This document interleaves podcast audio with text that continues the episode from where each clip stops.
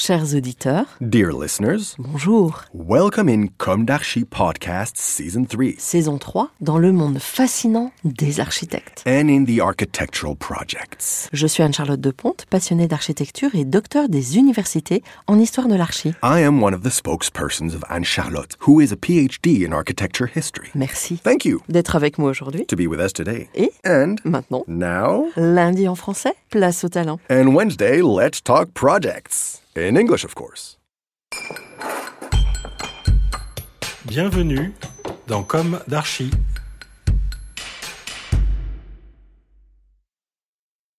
Chers auditeurs, ravis de vous retrouver aujourd'hui en compagnie de Marine Houdard. Bonjour Marine. Bonjour Anne-Charlotte. Bienvenue dans Comme d'Archi. Vous êtes urbaniste et architecte HMNOP et vous venez d'être primé dans le cadre d'Europan 16. Je rappelle qu'Europan est un concours européen, voire international d'architecture, d'urbanisme et de paysage, un concours d'idées, dont nous avons reçu la directrice en juin 2021, dans la saison 2, hashtag 78, hashtag 79, épisodes qui sont bien sûr toujours en ligne. Et si vous souhaitez corréler les écoutes entre la période qui précède le concours et les primés d'aujourd'hui, euh, dont nous recevons pour la première fois dans Comme d'Archi l'une euh, des primées, vous Marine. Alors, vous avez été primée avec Lydia Blasco-Rubello, architecte urbaniste, comme vous, et euh, Benoît Danel Lefebvre, paysagiste, en tant que runner-up, c'est-à-dire deuxième prix, c'est ça? Ouais. Pour le site de Bassins à Bordeaux, dont nous allons reparler. Alors, dans votre parcours, vous êtes passé par la très grande et historique agence euh, SOM, Skidmore, Owen and Merrill, auteur du John Hancock Center, entre autres, à Chicago. Sur votre profil LinkedIn, il est stipulé que vous êtes directrice du développement urbain dans la grande agence de Dominique Perrault Architecture et on se demande est-ce toujours le cas après votre prix? Vous réservez votre réponse? Oui, là, je suis toujours effectivement chez Dominique Perrault. Bon. Oui. Alors on va commencer par le début. Quel est votre parcours? Quelle a été votre jeunesse? Où s'est ancrée votre envie d'architecture Et quelles ont été vos études? Merci pour cette présentation. Alors, pour euh, revenir un peu sur mon parcours, ou en tout cas ma, ma- jeunesse, euh, je dois dire qu'à la base, rien ne me prédestinait vraiment à être, euh, à être architecte, euh, mais j'étais assez euh, créative, assez sensible au dessin, à la peinture, euh, mais j'avais pas vraiment conscience du métier. Je connaissais pas d'architecte ni d'urbaniste. Et pendant, pendant mon lycée, je vivais avec ma demi-sœur qui, elle, était en- dans une école d'architecture qui revenait souvent avec des, des- des maquettes que je trouvais euh, incroyables. Et, euh, et j'ai commencé à m'intéresser à ce métier, à ces études en tout cas, euh, qui je crois me correspondaient assez bien.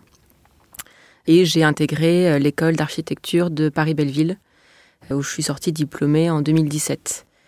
Et, et dans le cadre de mes études, je me suis passionnée un peu plus chaque année pour ce métier. J'ai découvert un petit peu tous les, tous les différents possibles que ces études pouvaient ouvrir, pas seulement le métier d'architecte, mais, mais beaucoup d'autres euh, beaucoup d'autres opportunités. Et puis j'ai développé petit à petit un, un intérêt euh, assez poussé pour l'urbanisme et donc l'échelle l'échelle urbaine qui aujourd'hui euh, est, est vraiment ancrée dans ma pratique. Et, à votre avis, qu'est-ce qui vous a poussé à cette, cette appétence pour, euh, pour le territoire, l'urbanisme Alors, je dirais que c'est un. J'ai commencé à, travailler. J'ai fait un premier stage. euh, J'étais partie en Inde faire un échange universitaire à, Ahmedabad, dans le nord de l'Inde. Et c'était un peu mon premier grand, grand voyage, grande expérience où je suis partie un an à, à 20 ans euh, dans ce pays qui est assez fascinant. Et là-bas, j'étais à, l'université et je trouve que les cours n'étaient pas forcément, en tout cas, à la, hauteur ou en tout cas ce que, j'espérais. Et j'ai, euh, au culot, j'ai un peu tapé à la porte de l'architecte Balkrishna Doshi, qui était à la fois enseignant euh, à Ahmedabad dans cette université et qui dirige euh, encore son agence euh, là-bas pour euh, demander une position de, stagiaire que j'ai obtenue. Et donc j'ai pu travailler euh, chez Doshi euh, en Inde et là j'ai un peu euh, découvert, avec ce premier stage quand même très intéressant, j'ai découvert vraiment une pratique euh, plus durable, plus urbaine aussi, parce qu'il s'est trouvé que j'ai travaillé sur des projets urbains. Et le fait d'être au contact de ces villes indiennes, d'avoir pu voyager, m'a fait réaliser aussi tout un, certain nombre de, de défis urbains euh, extrêmement actuels. D'accord. Donc en fait, dans cette agence, l'appétence pour le durable Ouais.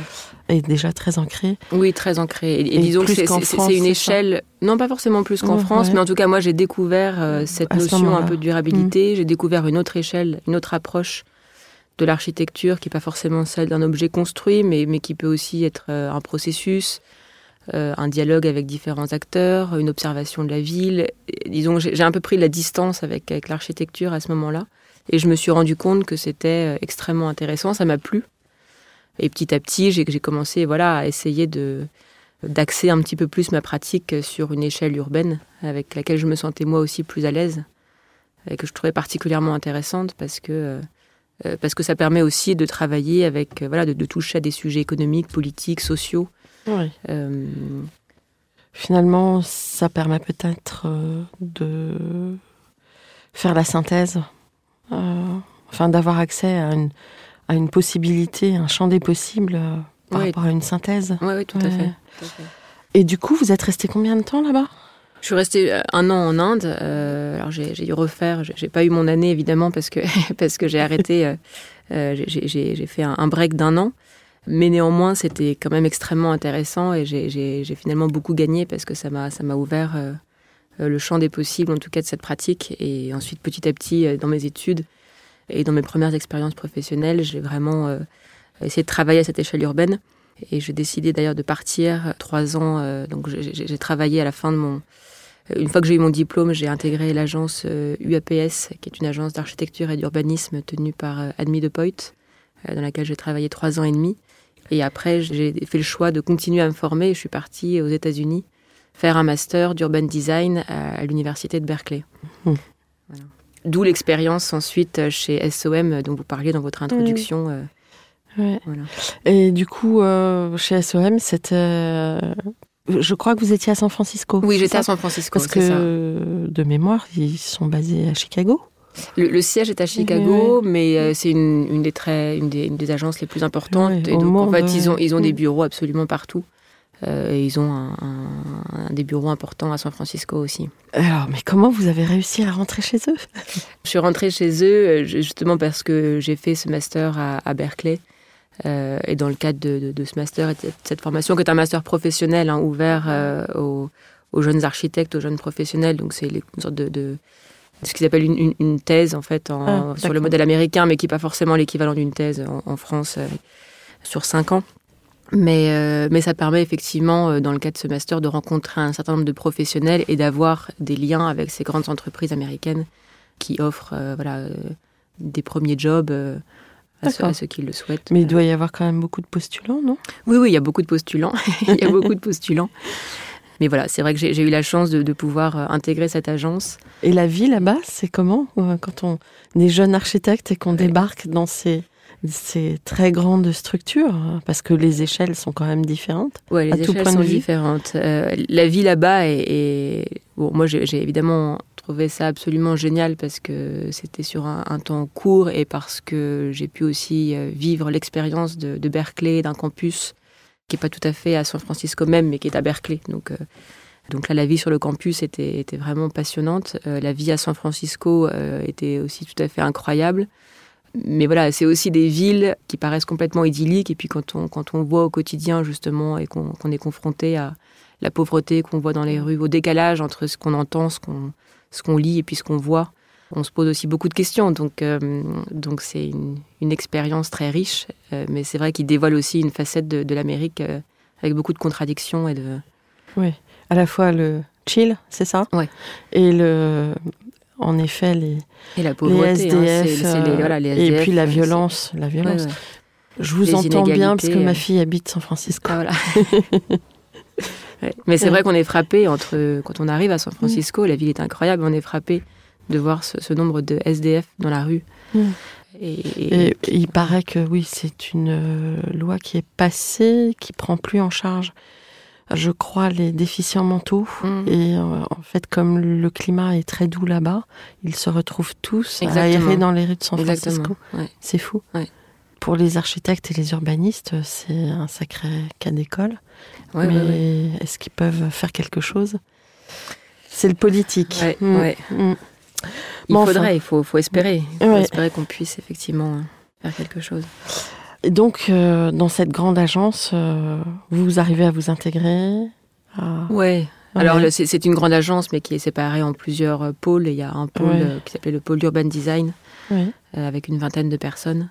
Mhm. Et là, j'ai travaillé sur un, un, un projet complètement pharaonique, puisque c'était une, une ville nouvelle en Chine. Mm. Donc un projet à la fois passionnant, en même temps, moi qui m'intéressais un peu à l'approche durable, qui pose quand même aussi des questions de, de, venir créer une ville nouvelle euh, euh, de toutes pièces sur un site complètement naturel en Chine, avec, en, imposant un peu la, la, grille à l'américaine. Donc à la fois une approche intéressante avec des, des architectes, des urbanistes qui sont intéressants parce que c'est quand même une, grande agence, mais en même temps ça questionne aussi sur euh, sur ce genre de projets qui sont quand même un peu un peu pharaoniques où tout est conçu à San Francisco alors que la ville est évidemment en, en Chine euh, sans concertation avec des voilà, un- une commande politique extrêmement forte, mais euh, euh, mais aucune aucune concertation, un déplacement des populations. Enfin, D'accord. Et là, on minéralise les sols? Non, pas forcément. Alors, forcément. on, on a quand même une approche très vertueuse, Oui. mais c'est vrai que c'est pas forcément le, le genre de projet sur lesquels. euh, euh, euh, Oui, qui- qui est culturellement. un idéal, un, un idéal pour moi, disons. C'est pas forcément l'approche dont, dont je rêve, mais, mais euh, elle a quand même des vertus aussi. Et donc, je, je- je ne critique pas tout, mais Oui. disons que je, voilà, je, je préfère les projets sur lesquels je travaille aujourd'hui. Bon, bah, vous allez nous en parler. Euh, vous venez de gagner Europan. Vous êtes, vous avez une- un poste assez important dans l'agence euh, de Dominique Perrault. Est-ce que vous avez le sentiment d'avoir accompli ce que vous imaginiez quand vous êtes sorti de l'école? Euh, oui, je dirais en, en partie. Voilà. Euh, Vous avez tenu vos objectifs. Oui, oui, oui, je pense Ouais. que je suis plutôt satisfaite de ça. Je dirais que, on va dire qu'à 80%, j'ai tenu mes objectifs. Bah, vous êtes encore très jeune, donc vous avez. Je- merci, mais- Oui. vous avez encore plein de rêves, j'imagine. Oui, oui, oui. Non, mais c'est vrai que j'avais très envie de voyager, j'avais très envie de- d'apprendre des meilleurs auprès de grands architectes, de travailler sur des projets à fort impact euh, et de éventuellement me mettre à mon compte. Et donc aujourd'hui, un peu moins de dix ans après, j'ai effectivement eu la chance de travailler dans beaucoup de pays, à la fois aux États-Unis, au Chili, en Inde, Ah, au vous Cambodge. n'avez pas encore parlé du Chili et du Cambodge. Non, voilà. Mais, mais c'est vrai que j'ai j'ai appris auprès de grands, de grands talents comme Doshi, on en parlait, euh, auprès de Alejandro Aravena aussi, qui sont tous les deux lauréats du, du Pritzker. Dominique Perrault, bien sûr, et j'ai eu la chance de, de mener des projets d'envergure, puisque chez Dominique Perrault, j'ai été responsable du projet de village olympique pour les Jeux de Paris 2024. Mhm. Donc voilà, beaucoup de choses qui sont intéressantes et que j'espérais quand je sortais de l'école. Et puis voilà, il me reste encore maintenant à me, à me lancer, ce que, qui voilà, une, une aventure euh, entrepreneuriale que je souhaite, euh, qui est évidemment un projet que j'ai pas abandonné et qui devrait se réaliser dans les, dans les années à venir. Oui. Alors l'agence Perrault va vous regretter si vous partez. Mais c'est le chemin un peu normal. Oui, c'est. c'est- On peut peut-être pas en parler encore. Non. Vous êtes bien dans votre poste. Ouais, ouais, je suis très, très heureuse. Bon. Alors, est-ce que vous voulez nous parler euh, du Chili, du Cambodge?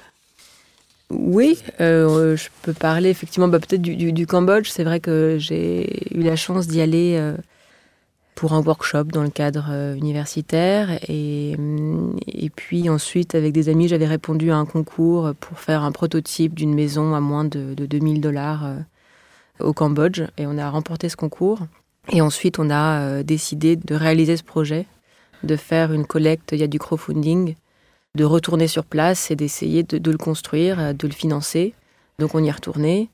Alors finalement, le projet de maison s'est transformé en un projet d'école, puisqu'on a, il nous fallait, il nous fallait un site. euh, et donc on a trouvé un site qui était une association dans laquelle euh, c'était une, une école et en fait ils avaient besoin d'avoir une extension, une école de danse, etc. Donc on a, on a eu la chance de pouvoir réaliser notre premier projet euh, là-bas, à Kep, dans le sud du Cambodge. Donc ça, c'est vrai que c'était assez, euh, assez incroyable.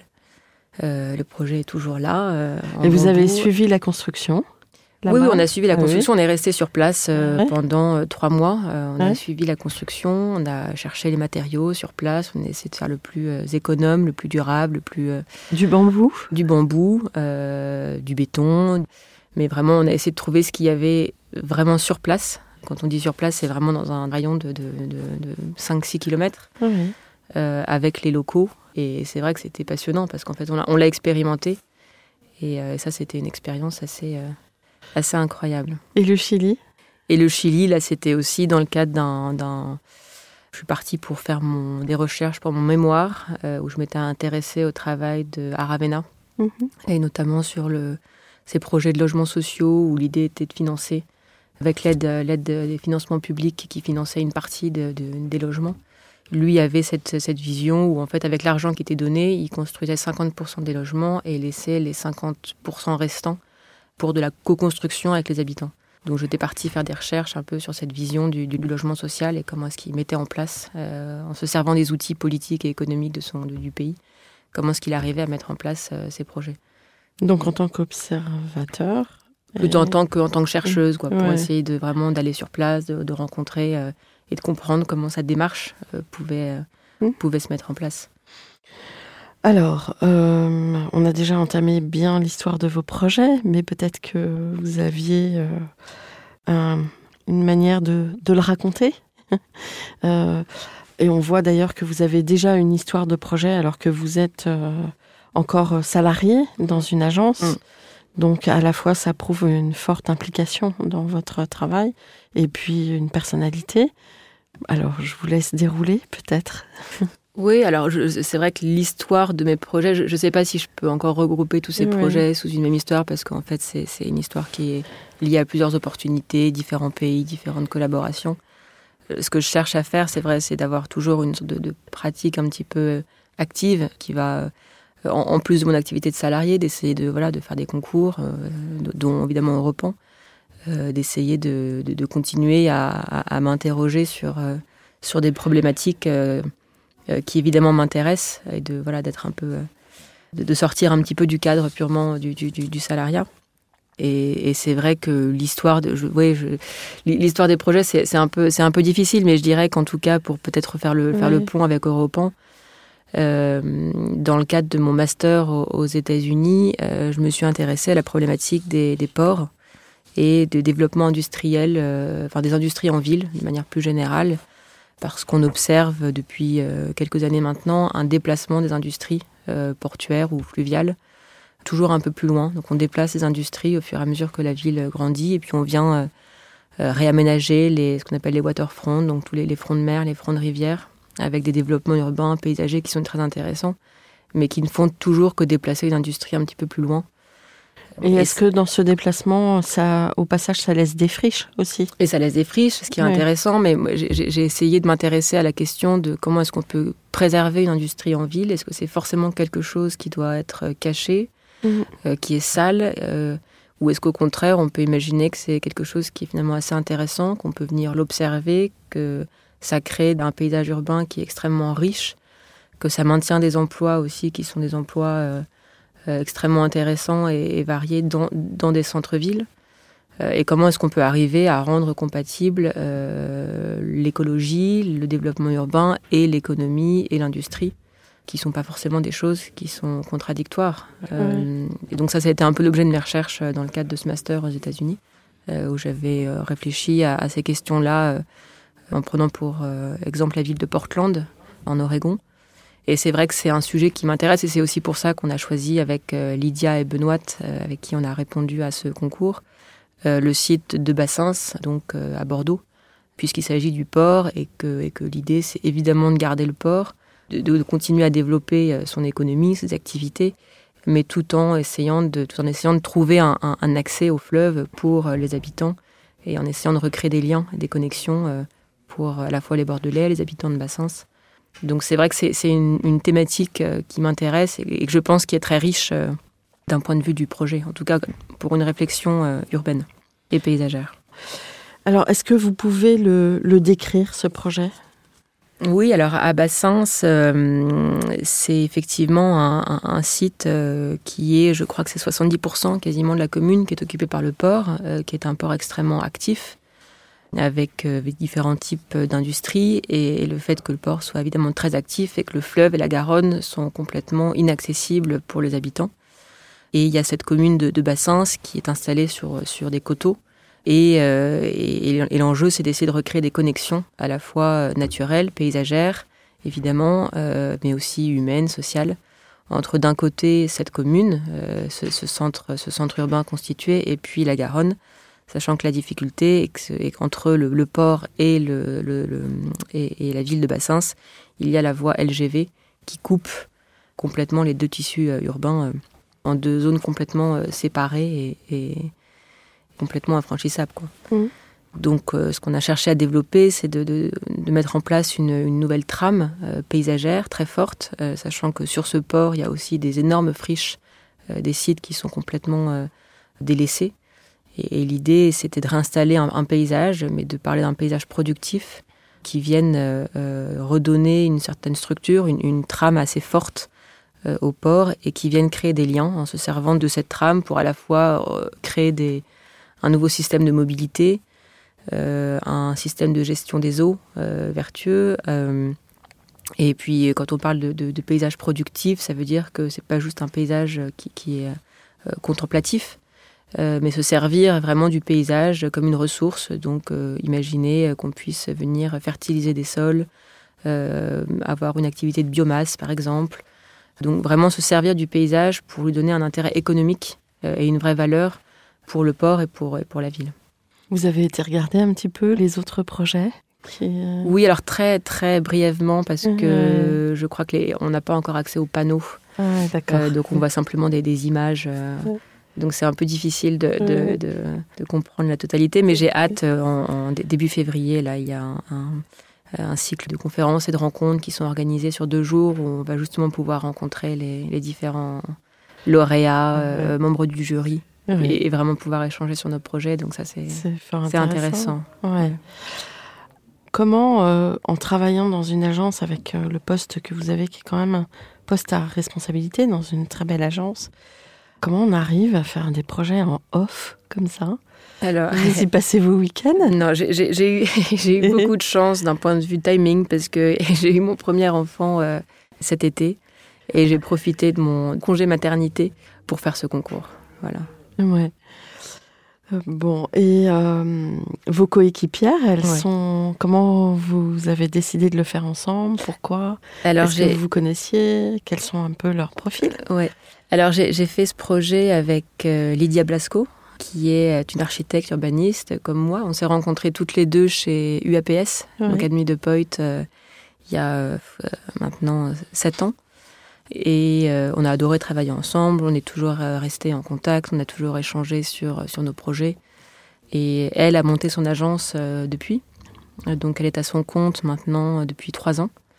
Et donc euh, c'est vrai qu'on on apprécie et on continue toujours à, à travailler ensemble, à collaborer avec chacune nos, nos- disons, nos, nos disponibilités, etc. Mais c'est vrai qu'on on- on aime travailler ensemble, donc on, on essaye de collaborer au maximum.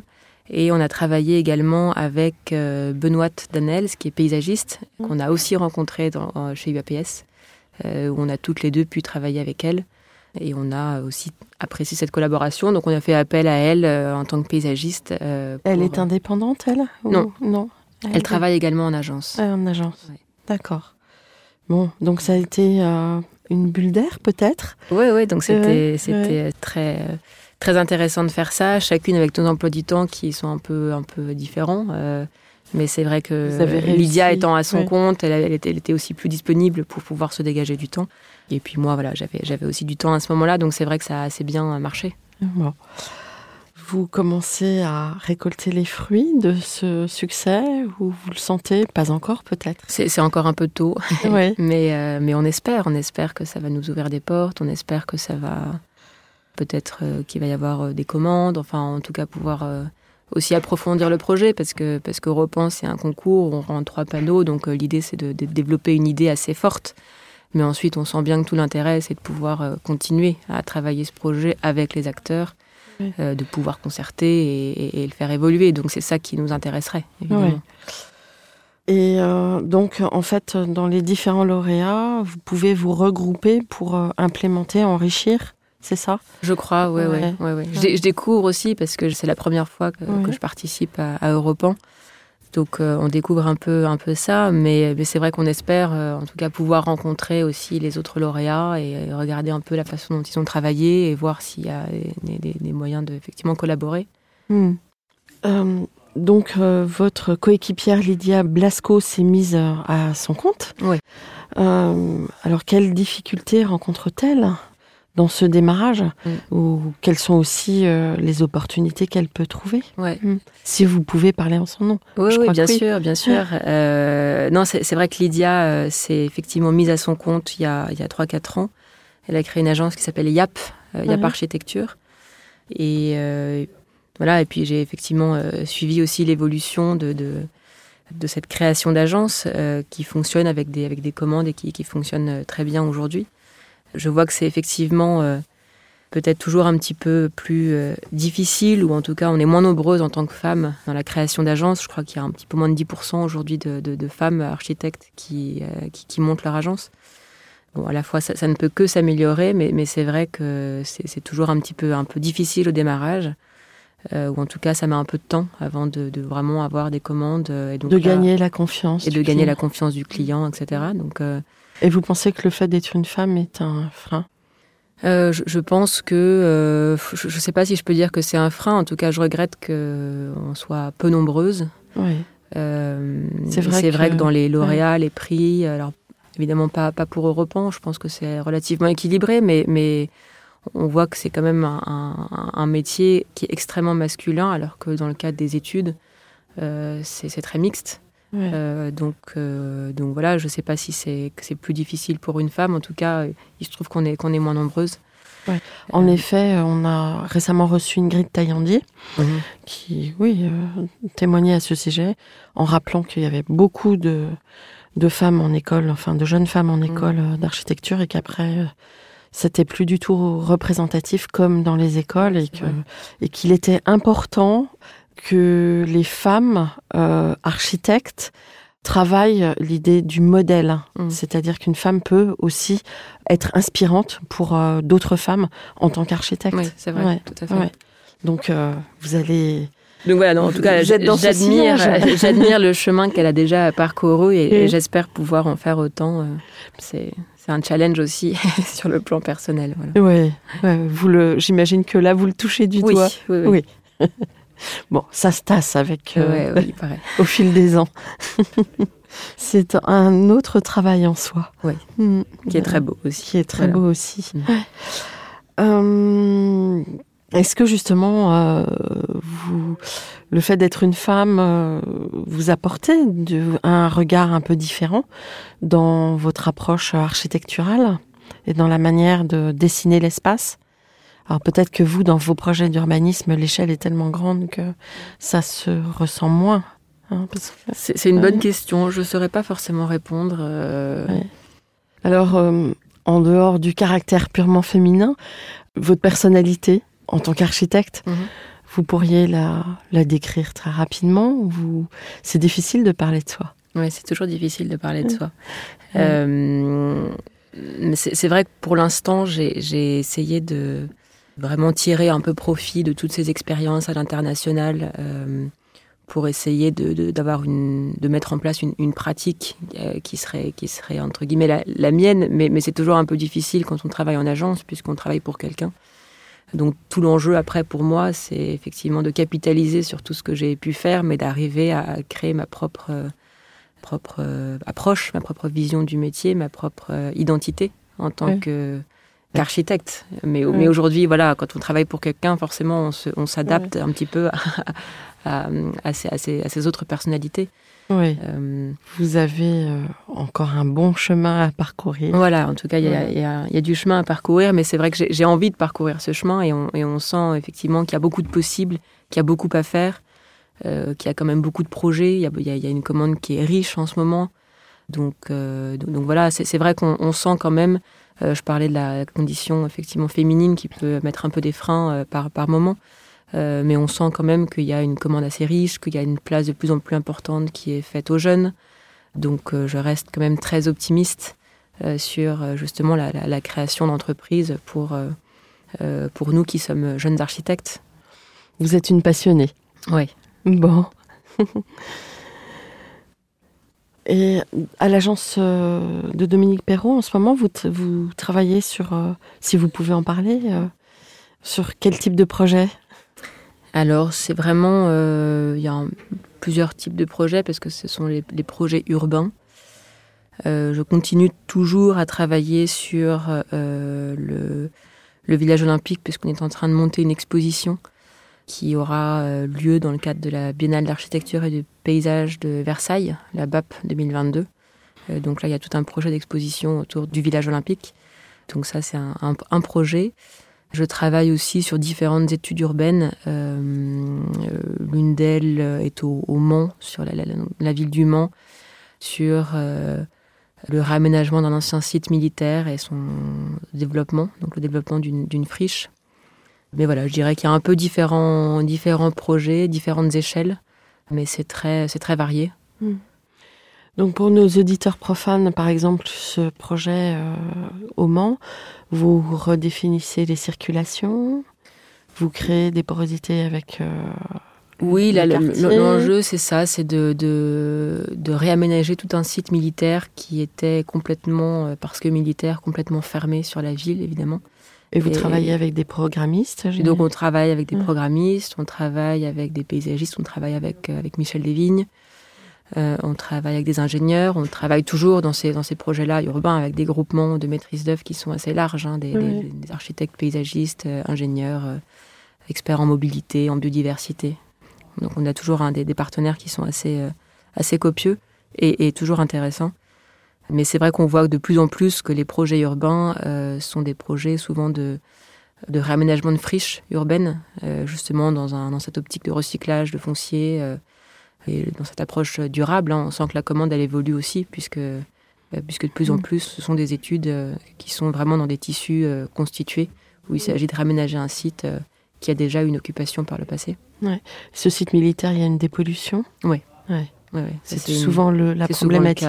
c'est souvent la problématique parce que c'est toujours euh, Mm. euh, cher. Mm. Mais, euh, mais c'est vrai que Mm. ça, c'est commun à tous tous les sites, effectivement, qui sont, qui sont réaménagés. Euh, on sait que euh, quand on travaille dans des grandes agences, parfois c'est difficile euh, de se mettre à son compte et de partir parce qu'on on a accès à des projets Mm. et à un certain confort, à une taille de projet qui, euh, qui est quand même très intéressante. Et, euh, et aussi, il y a un certain confort, il y a la sécurité. il y a- Ceci dit, ça ne vous n'empêche pas de rêver. Et quel serait pour vous Mhm. votre projet de rêve? Ah, c'est une question difficile. Je ne sais pas si Ouais. j'ai un projet de rêve. Euh, ce qui, ce qui m'intéresserait, évidemment, c'est de pouvoir travailler avec des, des clients et des partenaires qui, qui sont ambitieux, qui ont envie de faire des choses. Euh, Parce que les projets de rêve, souvent, sont des projets où le, où le client et le commanditaire est, un, est un commanditaire intéressant. Ouais. Euh, Un bon projet, c'est un bon client. c'est un bon client. Vous Ça, c'est ça, la parole de. c'est la parole de tous Ouais. les architectes, mais c'est vrai que c'est Mm. bah, c'est quand même la vérité. Euh, donc j'espère effectivement avoir l'oc- l'occasion de travailler avec des, des, des- des bons commanditaires quelque part. Ouais. Et puis ensuite, euh, voilà, sur les thématiques euh, qui peuvent m'intéresser, on, on parlait justement de ces développements industriels dans des tissus urbains. Si je peux être amenée à, à- à pouvoir continuer à travailler sur ces sujets qui me tiennent à cœur, c'est c'est intéressant. Évidemment, je, je- je suis ouverte à tout, mais c'est vrai que c'est c'est Ouais. toujours intéressant de pouvoir continuer à développer un, un thème de recherche et de le mettre en pratique. Comment vous parliez tout à l'heure de vos convictions Donc j'ai toujours cette question comment imaginez-vous Alors avant, je disais le monde d'après, et là j'ai changé. Mhm. C'est comment imaginez-vous le monde de demain, à la fois de manière globale et puis pour vous. Ouais. Euh, euh, voilà. Euh, oui, c'est une question intéressante qui est jamais très facile, mais, mais je crois qu'on on, le voit et on le vit tous les jours, et d'autant plus en ce moment que le, monde de demain, enfin même le monde actuel, hein, il est, il est, on est dans une planète qui est fragile, euh, avec des ressources limitées. Et, on sent que voilà, pour l'urbaniste et l'architecte, c'est là un, terrain d'expérimentation qui est assez incroyable, qui est très riche. Et il y a beaucoup d'opportunités justement pour innover, euh, parce qu'on est sur une planète avec des ressources limitées. Donc je pense que pour notre profession, c'est, je ne sais pas si Un je peux le dire comme ça, challenge. mais c'est- c'est c'est un vrai challenge Ouais. euh, et c'est extrêmement intéressant. Après, pour euh, d'un point de vue de la profession, je, je pense qu'il y a aussi une commande qui est de plus en plus complexe, euh, justement parce qu'il faut intégrer un, un certain nombre de paramètres qui sont euh, euh, beaucoup plus nombreux. Il faut être, euh, il faut construire en biosourcé, il faut être euh, bas carbone, il faut voilà faire local. Mais il faut réfléchir à tout un tas de choses et, et on se rend bien compte que architecte, urbaniste seul, on n'y arrivera jamais. Donc ça demande à collaborer de plus en plus, à rechercher voilà des vrais, des, des vraies synergies avec d'autres professions aussi à se former peut-être davantage euh, sur d'autres euh, domaines pour pouvoir justement euh, être beaucoup plus polyvalent. Mm. Et ça, je trouve que c'est des choses qui sont, qui sont intéressantes. Vous qui travaillez justement dans une agence emblématique, vous trouvez que à l'intérieur de ces agences, la bascule, elle se fait réellement? Enfin, ou est-ce que c'est encore, euh, ce sont des dinosaures ces agences? Il y a encore. Euh, oui, c'est des dinosaures. Arrivent, Vous arrivez à batailler au nom de, auprès des maîtres d'ouvrage. Oui, et je, pense qu'en plus pour des grandes agences comme euh, celle de Dominique Perrault, c'est presque plus simple parce que parce que l'agence est plus importante, parce que Dominique Perrault a peut-être une, enfin, certainement une voix aussi qui est, beaucoup plus écoutée, entendue, donc donc je pense qu'il peut faire passer beaucoup plus de messages qu'une jeune agence. Et, par ailleurs, au sein de l'agence, il y a aussi tout un département de recherche. Euh, et c'est vrai que de pouvoir euh, euh, prendre le temps de faire de la recherche et de développer certains sujets qui tiennent à cœur l'agence, c'est une vraie, une vraie chance. Voilà, j'ai tendance à croire que c'est plus simple pour une grande agence justement de pouvoir affronter ces défis. Mais, mais voilà, j'espère que j'espère que, que pour les jeunes architectes et les jeunes agences, c'est c'est possible et j'en doute pas. Ce qu'il y a, c'est que qui dit grande agence dit maître d'ouvrage euh, assez costaud, mm. parce que les enjeux financiers sont plus importants, les tailles de projet sont importantes. Mm. On se demande si l'agilité euh, bah, suit, en fait. Mm.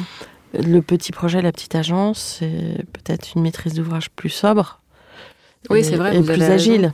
C'est un peu dans ce sens-là. Oui, oui, oui. Vous avez raison. Après, c'est vrai que moi, j'ai eu la chance de travailler sur le projet du village olympique, mm. qui est un projet à forte ambition, euh, enfin très forte ambition environnementale. Euh. et donc là, euh, bon, on est sur un projet qui a une telle visibilité que ces ambitions-là, elles sont, elles sont partagées par la maîtrise d'ouvrage. Donc mais, mais, vous avez raison, je pense que ça, ça dépend beaucoup des projets. Euh, Mais ensuite, euh, je crois que c'est vraiment le devoir de l'architecte de, de, de, de, batailler pour, de, batailler pour, euh, mm. Euh, pour, répondre à ces enjeux. On n'a pas le mm. choix. Bon, donc finalement, ces grandes agences un peu dinosaures intègrent oui, oui, oui. Ouais, tous ces paramètres. C'est pas que de la com alors Non. Vous nous rassurez. Non, c'est pas que de la com. bon, donc finalement, le monde de demain, il est, même si ça paraît compliqué aujourd'hui parce qu'on commence à toucher vraiment à, comment dirais-je, à, comprendre que le changement climatique est bien là. Et... Mais il est intéressant pour nous parce qu'on a des défis à relever et puis je pense qu'il y, a plein de pistes, il y a beaucoup de choses à faire. Donc c'est ouais. le à de relever le, défi. Mm. Bon. Euh, quel conseil donneriez-vous aux étudiants en architecture aujourd'hui? Mm. euh, je, leur dirais euh, déjà d'avoir beaucoup de, persévérance, de s'accrocher dans les moments un peu difficiles parce que c'est une profession qui est, qui est vraiment passionnante. Mhm. Je leur dirais voilà, de, suivre aussi un peu leur, leur instinct, de, de s'ouvrir, euh, évidemment de voyager s'ils le peuvent, mais aussi de, s'ouvrir à d'autres facettes de la pratique. Pour euh, justement, je crois que le métier évolue, qu'on doit collaborer de plus en plus. Et donc pour collaborer, il faut avoir une, bonne base euh, commune euh, en ingénierie, en paysage, en biodiversité, en numérique.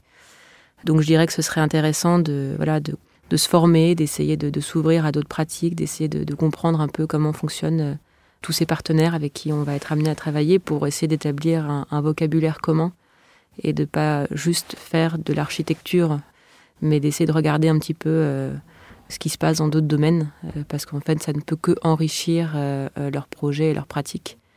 Et, ça, c'est vraiment quelque chose d'intéressant. Un mot de la fin? Oui. merci déjà, merci de m'avoir reçu. Et puis, j'espère évidemment que, que Europan sera porteur de, de nouvelles opportunités et pour la suite. Bon, bah, vous avez déjà un parcours assez remarquable. Donc, euh, bravo. Merci. Et euh, j'espère pour vous euh, un avenir aussi brillant que le début de votre parcours. Gentil. Voilà. Bravo pour tout. Merci. Merci à vous. Chers auditeurs, merci pour votre écoute. On se retrouve la semaine prochaine pour notre numéro en français. D'ici là, n'oubliez pas notre numéro en anglais et prenez soin de vous. Au revoir.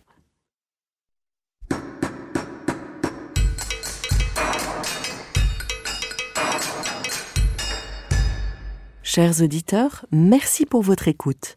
Merci à Julien Rebourg, réalisateur, qui nous accompagne sur la partie son. N'oubliez pas de retrouver nos sujets en avant-première sur Instagram à l'adresse at. Si vous aimez ce podcast, favorisez sa diffusion en lui donnant 5 étoiles sur Apple Podcast, plus un petit commentaire, ou sur votre plateforme de podcast favorite. Et surtout, abonnez-vous pour écouter tous nos épisodes gratuitement. À bientôt, et d'ici là, prenez soin de vous.